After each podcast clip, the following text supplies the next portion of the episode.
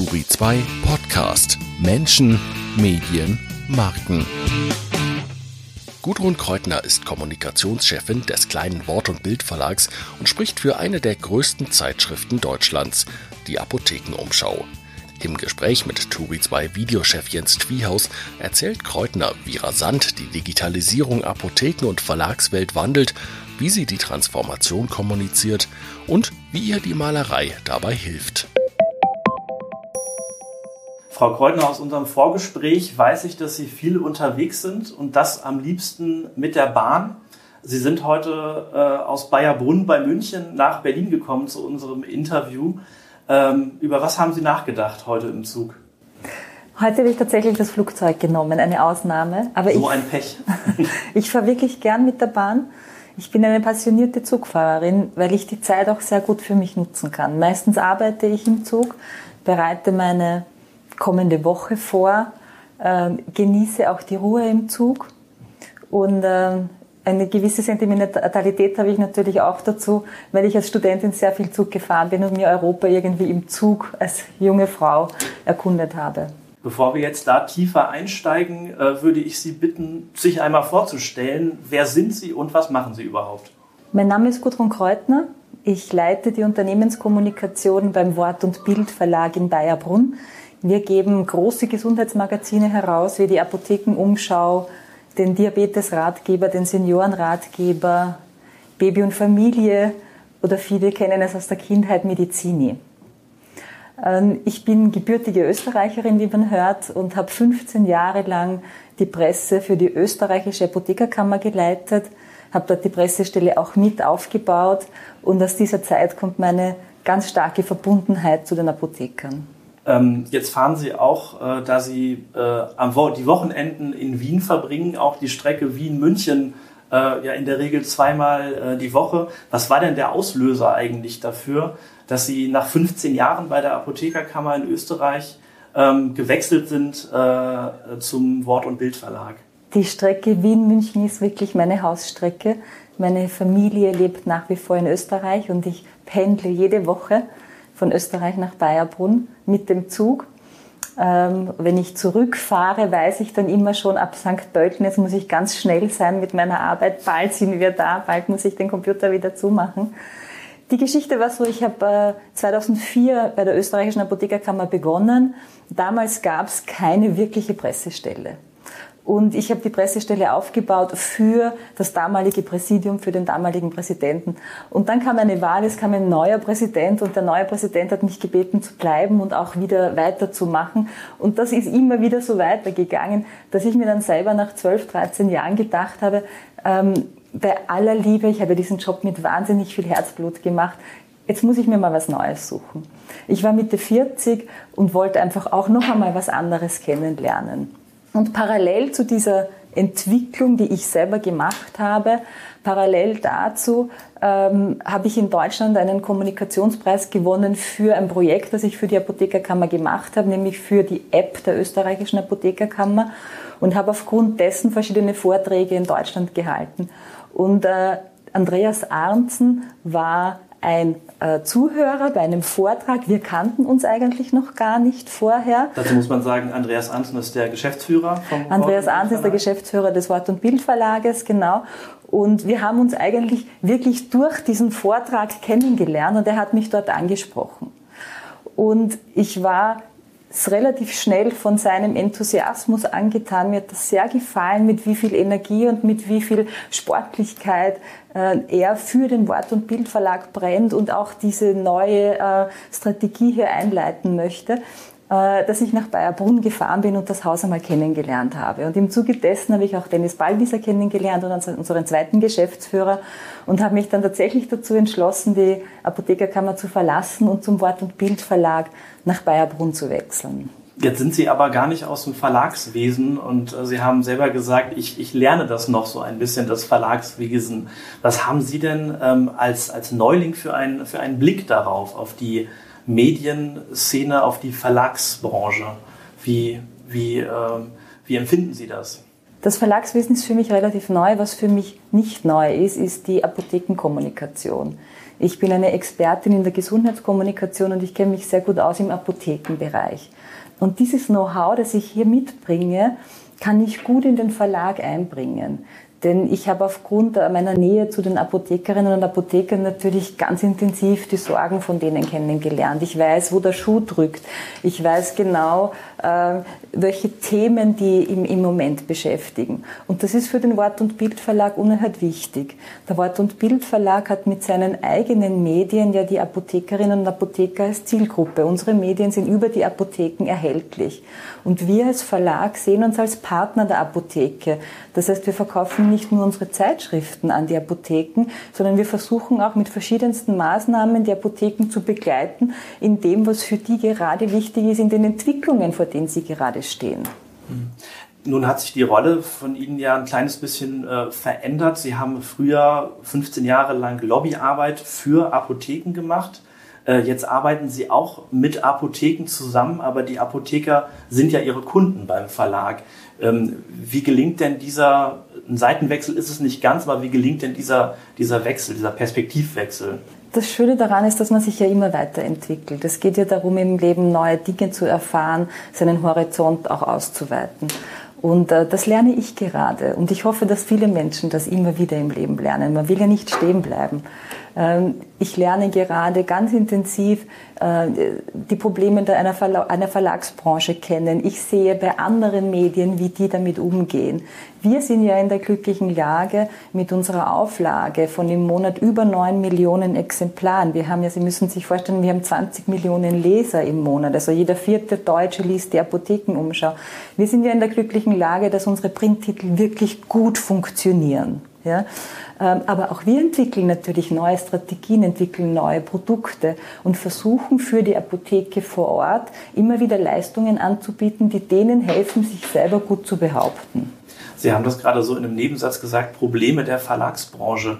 Jetzt sind Sie immer noch ein bisschen mit dem, mit dem Blick äh, eines Neulings ausgestattet.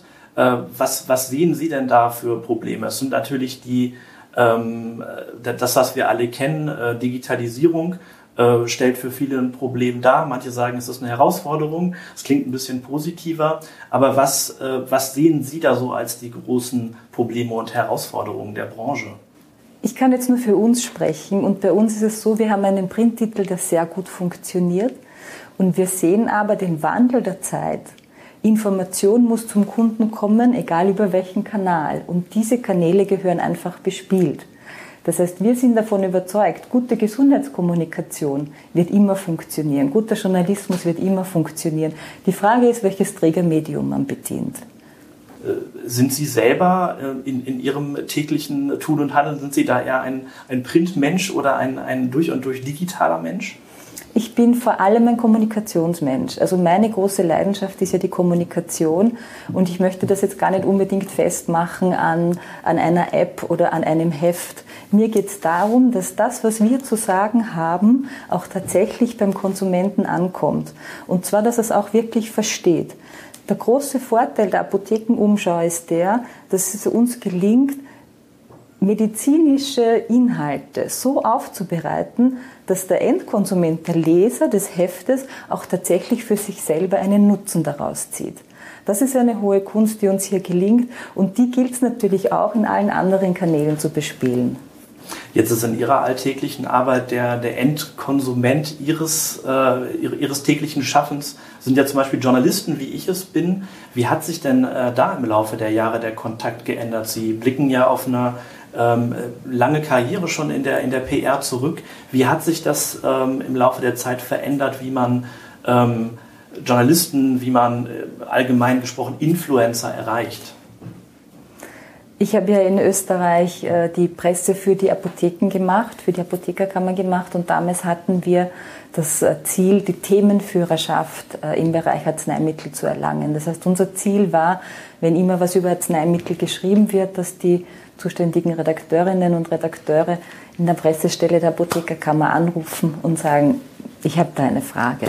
Heute ruft keiner mehr an, heute schreiben alle E-Mails. Wunderbar, dann schreiben Sie uns eine E-Mail. Im Endeffekt ist Gesundheit trotzdem nach wie vor ein Thema, äh, wo man ein bisschen länger ausholen muss. Ja, man muss das Gesundheitssystem auch ein bisschen verstehen. Das ist nichts, was man in zwei Sätzen meistens runterbrechen kann. Äh, deswegen versuchen wir mit unseren Informationen und auch mit den Journalisten, mit denen wir in Kontakt sind, die möglichst gut zu servicieren, ihnen möglichst viele Inhalte zur Verfügung zu stellen, damit sie ein gutes, rundes Bild haben von der Sache. Ist in Zeiten von äh, 15 Sekunden Instagram-Story-Videos ähm, und in Zeiten von äh, 280 Zeichentweets natürlich schwierig, äh, äh Gesundheitskommunikation äh, zu betreiben. Oder ist das Ihrer Kommt darauf an, wie man es runterbricht. Also wenn Sie das Thema Influencer ansprechen oder Instagram in dem Fall jetzt ansprechen, ähm, wir veranstalten als Wort- und Bildverlag sogenannte Apo-Walks. Ein Apo-Walk gehört in die Serie der Insta-Walks. Da machen wir Folgendes. Wir suchen uns Apotheken aus, wo wir nach 18 Uhr, nach 19 Uhr, nach Dienstschluss äh, hinter die Kulissen der Apotheken blicken lassen dürfen. Zu diesen kleinen Veranstaltungen laden wir Instagrammer ein, damit diese junge Zielgruppe auch einmal sieht, was passiert eigentlich hinter den Kulissen einer Apotheke. Wie schaut es eigentlich aus, wenn eine Salbe gerührt wird? Wie viele Arzneimittel sind lagernd in einer Apotheke? Und viele Apotheken haben auch sehr schönes historisches Inventar, die haben alte Wagen, alte Mörser und so weiter. Und diese junge Zielgruppe versteht dann doch ein bisschen mehr, was hinter dem Beruf Apotheker eigentlich steht. Warum arbeiten Sie denn so gerne mit Apothekern und nicht, äh, Sie hätten ja auch zum Beispiel in den Maschinenbau gehen können? Ja, hätte ich natürlich auch machen können. Ähm, mir liegt die Gesundheit am Herzen. Das ist ein ganz großer Teil. Und ich bin ähm, von meinem Naturell her, ich bin ein politischer Mensch. Das heißt, ich versuche mit dem, was ich mache, äh, ich versuche mit dem, was ich mache, auch äh, einen gewissen Einfluss sozusagen auf unser System zu haben. Mir ist es wichtig, dass unser Gesundheitssystem funktioniert und dass die Apotheker auch darin einen großen Stellenwert haben. Meine Arbeit hat unter anderem auch den Sinn, die Leistungen der Apotheke vor Ort zu zeigen. Mir ist es persönlich wichtig, dass wir verstehen, was wir daran haben, ein flächendeckendes Arzneimittelversorgungsnetz zu haben. Nun geht es ja nicht nur darum, ähm, Arzneimittelversorgung, es geht ja auch um, um ein handfestes Geschäft. Ich bin jetzt gerade nicht informiert, wie viele Milliarden in diesem, in diesem Markt umgesetzt werden, aber es ist ja schon ähm, ein, ein wichtiger äh, Wirtschaftssektor. Ähm, ist es nicht vielleicht auch ein bisschen ähm, verklärend zu sagen, der Apotheker ist ähm, nur derjenige, der helfen will, er ist ja auch ein Verkäufer und äh, auch Sie verbinden damit ja handfeste wirtschaftliche Interessen. Der Apotheker ist natürlich auch ein Geschäftsmann, keine Frage, aber kein Geschäftsmann wie im Handel üblich. Denn der Apotheker hat sehr wohl Leistungen zu erbringen, die er gar nicht berechnen kann in dem Sinn, die sich sozusagen aus seinem Gesamtumsatz errechnen müssen. Ich sage Ihnen ein Beispiel. In der Apotheke müssen Sie chronisch kranke Personen betreuen. Die Apothekerin hat immer wieder die Situation, dass sie äh, einem Kunden, der ein Arzneimittel haben möchte, das eigentlich gar nicht verkauft, weil sie sagt, in, in Ihrem Fall ist das gar nicht gut für Sie. In Ihrem Fall finden wir eine andere Lösung. Die gesamte, Substitu äh, die gesamte Substitutionstherapie für Drogensüchtige geht über die Apotheken. Das heißt, ich, ich habe in Österreich, ja, ich habe in Österreich Patienten gesehen, die sind in die Apotheke gekommen, um sich ihre äh, Substitutionstherapie abzuholen. Da war die Apothekerin an dem Tag der einzige Mensch, der mit dieser Person gesprochen hat. Das heißt, man kann nicht einfach sagen, die Apotheke ist nur ein Geschäft. Der Apotheke kommt sehr, sehr viel Wert zu, auch in Bezug auf soziale Wärme, in Bezug auf Ansprechpersonen vor Ort, in Bezug auf Betreuung von Bedürftigen vor Ort. Und wenn die Apotheke alle diese Leistungen, die sie erbringt, einmal auspreisen würde, ja, dann würde, könnte man mal sehen, was da eigentlich dahinter steht. Wir sind immer alle nur den Arzneimittelumsatz, aber der Arzneimittelumsatz macht wirklich nur die Hälfte aus. Mhm. Ähm, nun verbindet sie ja äh, auch wiederum eine geschäftliche Beziehung mit den Apothekern, weil wenn es die Apotheken nicht mehr gibt, gibt es auch die ganzen Auslagestellen für die Apothekenumschau, ihre wichtigste Publikation ähm, nicht mehr. Ähm, wie, wie, sehen Sie da die Rolle des, des, des Verlags in diesem ganzen Prozess? Sind Sie ähm, auch so ein bisschen ein, ein, ein Teil der Apothekerlobby, kann man das so sagen? Wir haben natürlich ein Interesse daran, dass es den Apotheken gut geht, weil unser Geschäftsmodell fußt auf der Apotheke. Und deswegen sehen wir uns ja auch als Partner der Apotheke vor Ort. In Deutschland gibt es jetzt 20.000 Apotheken und jedes Jahr sperren ungefähr 200 Apotheken zu in Deutschland. Das heißt, das Arzneimittelversorgungsnetz im Moment schrumpft. Ja. Die Apotheken haben im Moment eine ähnliche Transformation, wie sie auch äh, der, die Verlagshäuser haben. Das heißt, sie müssen sich auf neue Geschäftsmodelle einstellen. Sie müssen einfach einen neuen, moderneren Weg finden, sich selber zu positionieren und mit ihren Leistungen zu positionieren. Und hier begleiten wir als Verlag auch die Apotheken. Wir machen über das Printprodukt hinausgehend etliche Zusatzservices, die für die Apotheken im Moment sehr spannend sind. Hm. Sie haben gesagt, ähm, Apotheken schließen, Arzneimittelversorgung äh, wird dadurch äh, erschwert. Jetzt haben wir aber auf der anderen Seite ja die Situation, dass auch neue Player auf den Markt mhm. drängen. Mhm. Ähm, da gibt es Doc Morris, auf die sind die Apotheker nicht so wahnsinnig gut zu sprechen. Äh, die verschicken die Arzneimittel äh, kurz hinter der äh, deutsch-holländischen Grenze von der holländischen Seite aus, können das daher auch ähm, oft etwas günstiger machen aber eben Versandhandel, nicht vor Ort. Ähm, und auch ähm, der, ein amerikanischer Konzern wie Amazon, da heißt es, äh, die werden auch im Apothekenmarkt möglicherweise durchstarten. Ich muss für mich sagen, ich habe schon mal bei Doc Morris bestellt. Ich bestelle auch regelmäßig bei Amazon. Und wenn ich mir ähm, in einer Zwei-Stunden-Lieferung Medikamente liefern lassen könnte, dann würde ich das wahrscheinlich auch annehmen. Warum sagen Sie, sollte ich lieber nicht tun? Auf den ersten Blick ist es wahrscheinlich sehr bequem. Das Hauptargument ist ja die, die Bequemlichkeit. Manche werden vermutlich auch noch glauben, sie haben jetzt ein Schnäppchen gemacht. Das ist mal der erste Blick. Ja. Der zweite Blick ist, wenn Sie mir das gestatten, noch einmal auf diese Situation zu schauen. Der zweite Blick ist, dass Sie wahrscheinlich ein sehr guter Kunde sein werden bei Amazon. Wir wissen, dass Kunden, die in der Apotheke kaufen und online einkaufen, in Summe viel mehr für Arzneimittel ausgeben.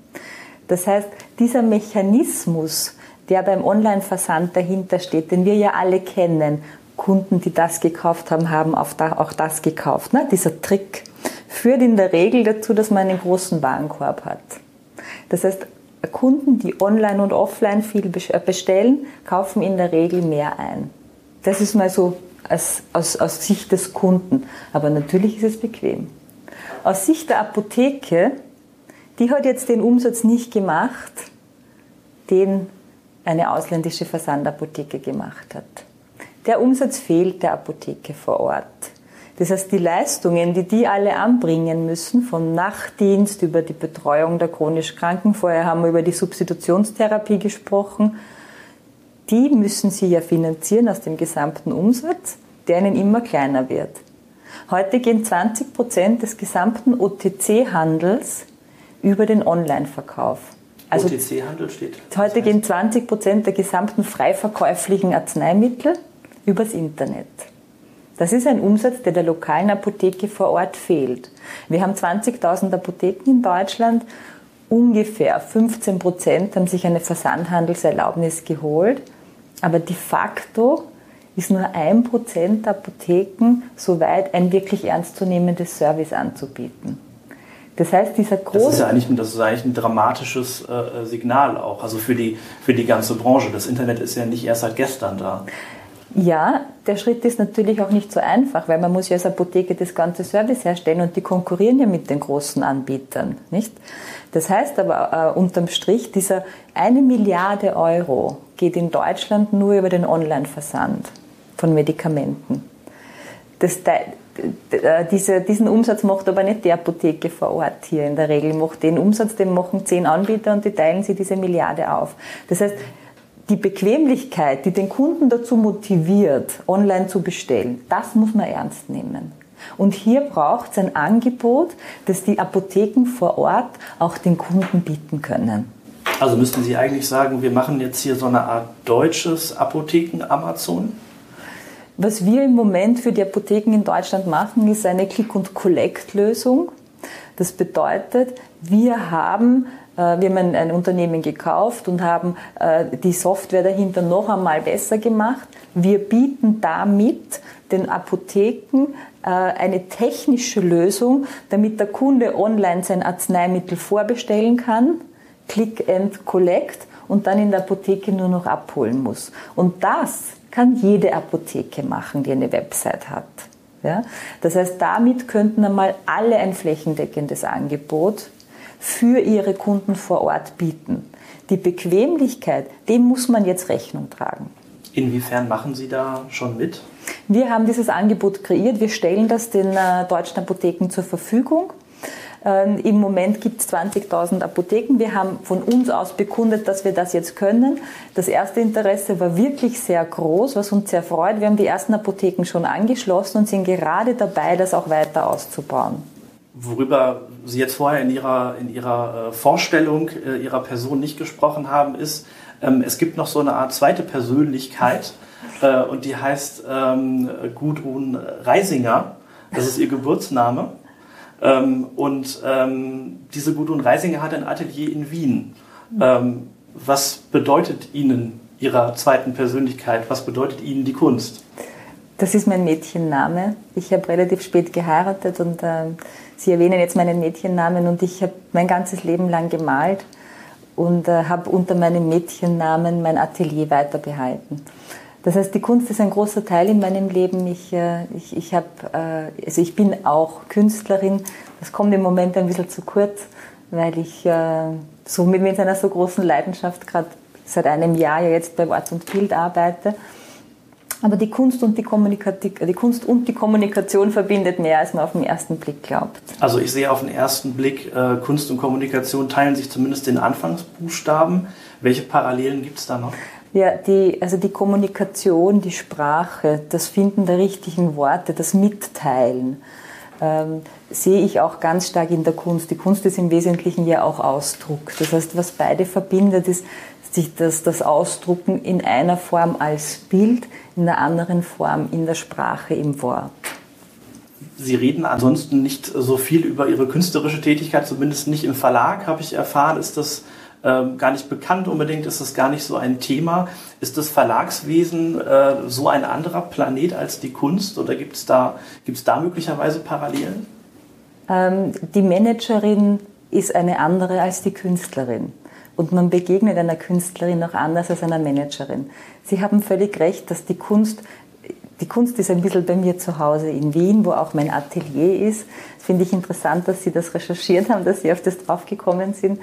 Ähm, ich habe natürlich bei uns im Verlag, dadurch, dass wir auch schöne Kunstwerke haben, bin ich natürlich dort auch sehr inspiriert und fühle mich gerade in der Umgebung sehr wohl, keine Frage. Ja.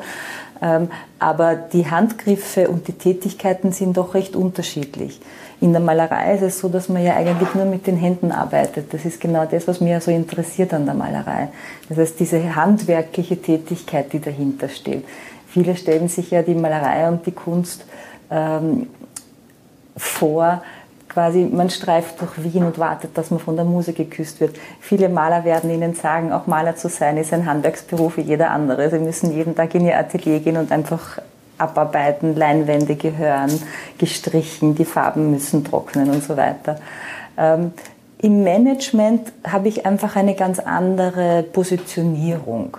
Das heißt, im Management geht es natürlich darum, Ziele für das Unternehmen zu erreichen, wo ich sehr gerne mitarbeite, wo ich mein Herzblut reinstecke, meine ganze Leidenschaft hineinstecke. Für mich ist die Malerei eher so etwas, wie wenn jemand zum Beispiel eine Leidenschaft zum Sport hat und sich daraus was in seinem Beruf mitnimmt. So nehme ich mir aus der Malerei ein bisschen was mit in meinen Hauptberuf in die Kommunikation ein bisschen was Handwerkliches oder was können Sie, was können Sie konkret übertragen in die Kommunikation? Ich brauche eigentlich beides. Ich brauche diese zwei Seelen, die in mir sind, nämlich quasi äh, dem, was ich sehe, dem, was mir begegnet, Ausdruck zu verleihen mit, mit Farbe, mit diesen Stimmungen, wie ich male. Und ich nehme mir sehr viel an der Erdung, die ich habe, mit aus der Malerei, an der Art, wie man Dinge angeht und wie man Dinge auch zu Ende bringt, ja, bis das Bild eben an der Wand hängt. So ist es bei mir auch in meinem Beruf. Ich mache die Projekte fertig, bis sie passen. Ich hätte jetzt das, das, das, das oder die, die, den Charakterzug Erdung hätte ich jetzt gar nicht unbedingt mit, äh, mit der Kunst verbunden. Also für mich ist Kunst eher etwas, was, was gar nicht so geerdet ist, sondern was so ein bisschen schwebt. So, also ein bisschen was, äh, wo man sich drin äh, verlieren kann, eher als dass man auf den Boden zurückkommt. Ja, die Tätigkeit selber für mich ist schon eine Erdung. Also ja, viele sagen das auch, dass man sich quasi in der Kunst verliert. Die Kunst trägt ja an, auch zu träumen. In meinem Fall, wo ich äh, Landschaften abstrahiere, äh, bietet das natürlich auch sehr viel Stoff. Also immer, wo es ein bisschen in die Abstraktion geht, ist natürlich die Fantasie noch mehr beflügelt, keine Frage. Aber die Tätigkeit selber, das Malen selber, ist ein totaler Prozess der Erdung in meinem Fall. Nun ist es so, dass bei Ihnen in Bayerbrunn auf dem ganzen Gelände, in den Gebäuden auch äh, sehr viel Kunst zu finden ist, weil der verstorbene Verleger selber auch Kunst gesammelt hat. Ähm, das heißt, Kunst ist auch da allgegenwärtig. Würden Sie Ihren Kollegen raten, äh, sich auch tatsächlich der Kunst häufiger äh, mal zu widmen, um diese ganzen Herausforderungen, die die Verlagsbranche vor den Augen hat, auch vielleicht ein bisschen besser ähm, anzupacken? Ich habe ja leider unseren Verleger Rolf Becker nicht mehr persönlich kennengelernt. Er ist 2014 verstorben. Ähm, er muss ein großer Visionär gewesen sein, weil er hat das Unternehmen aufgebaut. Die Apothekenumschau hat 60-jähriges Jubiläum gehabt. Und äh, weil wir vorher über die Digitalisierung gesprochen, die App hat er noch in Auftrag gegeben zum Beispiel. Ich bin ja erst 2017 gekommen, das heißt, wir haben uns leider nicht mehr gekannt. Aber er war, ist ja bekannt als, als großer Kunstmäzen und in meinem Fall ist es jetzt natürlich ein Vorteil, dass ich ähm, in einem Büro arbeite, wo Kunst auch eine gewisse Rolle spielt. Mhm. Ähm, trotzdem, wenn man bei Ihnen äh, vor Ort ist, dann sieht man, ähm, okay, der Verlag, der verdient offenbar immer noch ganz, ganz gut Geld. Ähm, wie ist denn die, wie würden Sie denn die, die, die Stimmung bei Ihnen beschreiben? Ähm, ist das, ähm, sehen Sie, auch wenn Ihr Geschäftsmodell äh, noch gut funktioniert, sehen Sie da trotzdem äh, eine, eine, Drucksituation, einen Veränderungsdruck? Wenn man nach Bayerbrunn kommt, glaubt man ja, die Zeit ist stehen geblieben. Ne? Das hat so schlimm ist es vielleicht nicht. es gibt schon fließend Wasser. Ähm, bei der S-Bahn-Haltestelle in Bayerbrunn, Sie kennen es ja, ist es zu Fuß nur zehn Minuten zu uns zum Verlag. In diesem Ort gibt es auch nicht sehr, sehr viel. Es gibt äh, einen, einen Bäcker, es gibt natürlich eine Apotheke. Aber die, die aber nicht dem Verlag gehört. Na, nein, natürlich eine Apothekerin gehört. ähm, aber bei uns in den Büros, da ist natürlich viel los, weil wir ein, äh, Produkte machen, die den höchsten Anspruch der höchsten Qualität genügen wollen. Und da konkurrieren wir natürlich quasi jetzt mit ganz Europa ja, und nicht nur mit Bayerbrunn. Die Digitalisierung hat ja nichts mit einem einzelnen Ort zu tun. Digitalisierung ist ein Thema, das uns alle irrsinnig beschäftigt. Und zwar jetzt nicht nur in, der, in unseren Produkten, sondern auch im Führungsstil, in der Art, wie wir miteinander umgehen, wie wir miteinander kommunizieren. Und ähm, die neuen Lösungen, die wir hier für die Apotheken anbieten, bringen natürlich auch einen ganz neuen Schwung in die Branche hinein. Wir sind nicht mehr nur ein Printverlag. Wir haben mit unserer Click- und Collect-Lösung einfach ein handfestes Angebot für alle Apotheken, um eine digitale Lösung herzuzeigen, die sofort umgesetzt werden kann.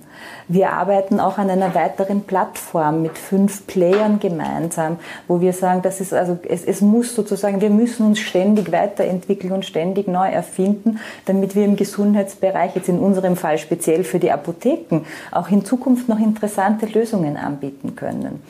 Die, äh, der Wort- und Bildverlag hat äh, ein Joint Venture mit der Werbeagentur WEFRA gegründet für den PTA-Channel zum Beispiel. Der PTA-Channel ist eine Lernplattform, eine Fortbildungsinformationsplattform speziell für Apothekenteams. Dort können sich äh, PTAs PKAs, Apothekerinnen neueste Videos anschauen zu Lerninhalten. Man hat neue Gesundheitsinformationen auf diesem Channel drauf. Das sind lauter neue Entwicklungen, die uns begleiten und die uns in unserer Geschäftsidee mit unseren äh, Gesundheitsmedien begleiten. Warum? Weil sie den Apotheken nutzen diesen PTA-Channel, wenn ich richtig informiert bin, ähm, den, den sponsern auch äh, Pharmaunternehmen dadurch, dass die ähm, Mitarbeiterinnen und Mitarbeiter in der Apotheke über die Videos ihre Produkte dann kennenlernen sollen. Das heißt, das ist sozusagen eine, eine neue Form, wie sie, wie sie auch Anzeigengeschäft äh, machen können. Der PTA-Channel ist so aufgebaut, da gibt es quasi Lerninhalte, die nur zu einzelnen Indikationen sind, also sprich zu einzelnen Krankheiten sind. Und dann gibt es Videos zu einzelnen Produkten. Das wird aber ganz genau gekennzeichnet und getrennt. Und dann gibt es noch Inhalte, die jetzt speziell quasi das Leben der PTA betreffen, zu Beratungssituationen in der Apotheke, was die so an Infos hat. Ja aber Anzeigen oder quasi Anzeigenkunden können, können natürlich auch im PTA-Channel sich positionieren, genauso wie das auch bei uns in den anderen Medien ja möglich ist. Hier legen wir aber ganz, ganz strengen Wert darauf, wer sind diese Kunden, um welche Anzeigen geht es konkret und das wird strengstens gekennzeichnet. Sie wissen nicht, äh, wie es äh, vor zehn Jahren in Bayerbrunn aussah, aber wenn Sie in die Zukunft schauen, äh, das können wir ja alle zumindest versuchen, wenn Sie in die Zukunft schauen, wie glauben Sie, wird der Verlag in zehn Jahren aussehen und aus welchen ähm, Elementen, aus welchen Geschäften wird er bestehen? Wir leben in einer Zeit, wo eine zehn Jahresspanne wahnsinnig lange ist.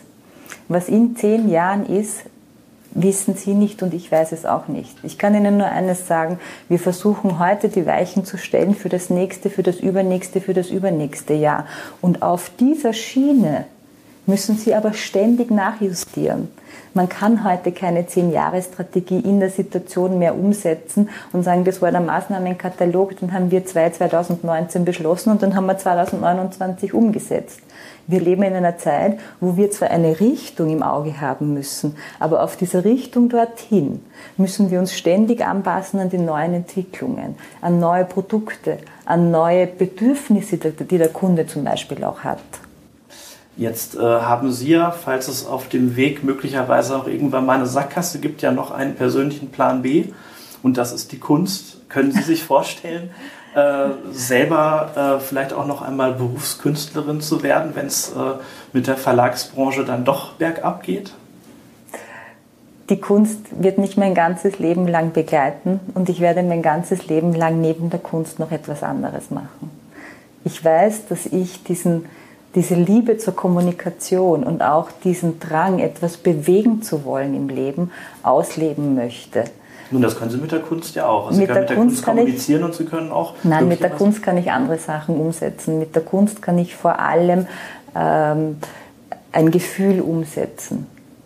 Ein Gefühl, dass es neben der Wirtschaft noch einen zweiten Bereich gibt. Und ich für mich habe beschlossen, dass ich die Kunst dem nicht unterordne. Das heißt, in der Kunst ist es so, ich male die Bilder, die mir gefallen und ich male sie genauso, wie ich sie haben möchte. Ich möchte nicht von der Kunst leben müssen. Die meisten Künstler kommen irgendwann einmal in den Punkt, wenn sie von der Kunst leben, müssen sie natürlich auch von Auftragsarbeiten leben. Das heißt, irgendwann kommt man wieder genau dorthin. Und das möchte ich mir frei halten. Für mich ist das so eine Freizone. Also kein Plan B bei Ihnen? Bei mir gibt es in meinem Leben gibt's immer viele Pläne. Jetzt im Moment bin ich irrsinnig glücklich in Bayerbrunn. Ich freue mich sehr für den Wort- und Bildverlag zu arbeiten. Ich habe mit dem Herrn Ansen und mit dem Dr. Ballwieser zwei tolle Chefs, die man sich als Kommunikationschefin eigentlich fast wünschen müsste. Der eine mit der Energie, mit der Vision, der andere in der Wissenschaft als Arzt, Chef der Redaktionen, irrsinnig angesehen im Journalismus. Das heißt, ich bin dort im Moment, glaube ich, sehr gut aufgehoben. Und äh, Dennis Ballwieser können sich äh, Hörer und Zuschauer von Turi 2 auch äh, in einem separaten Podcast äh, und äh, in einem separaten Video auch noch anschauen. Das war jetzt sozusagen die perfekte Überleitung und ich bedanke mich bei Ihnen, Frau Kreutner, für die Zeit und für das Gespräch. Vielen Dank, war schön hier. Turi 2 Podcast. Abonnieren Sie uns unter turi2.de slash podcast sowie bei Spotify, iTunes und Deezer.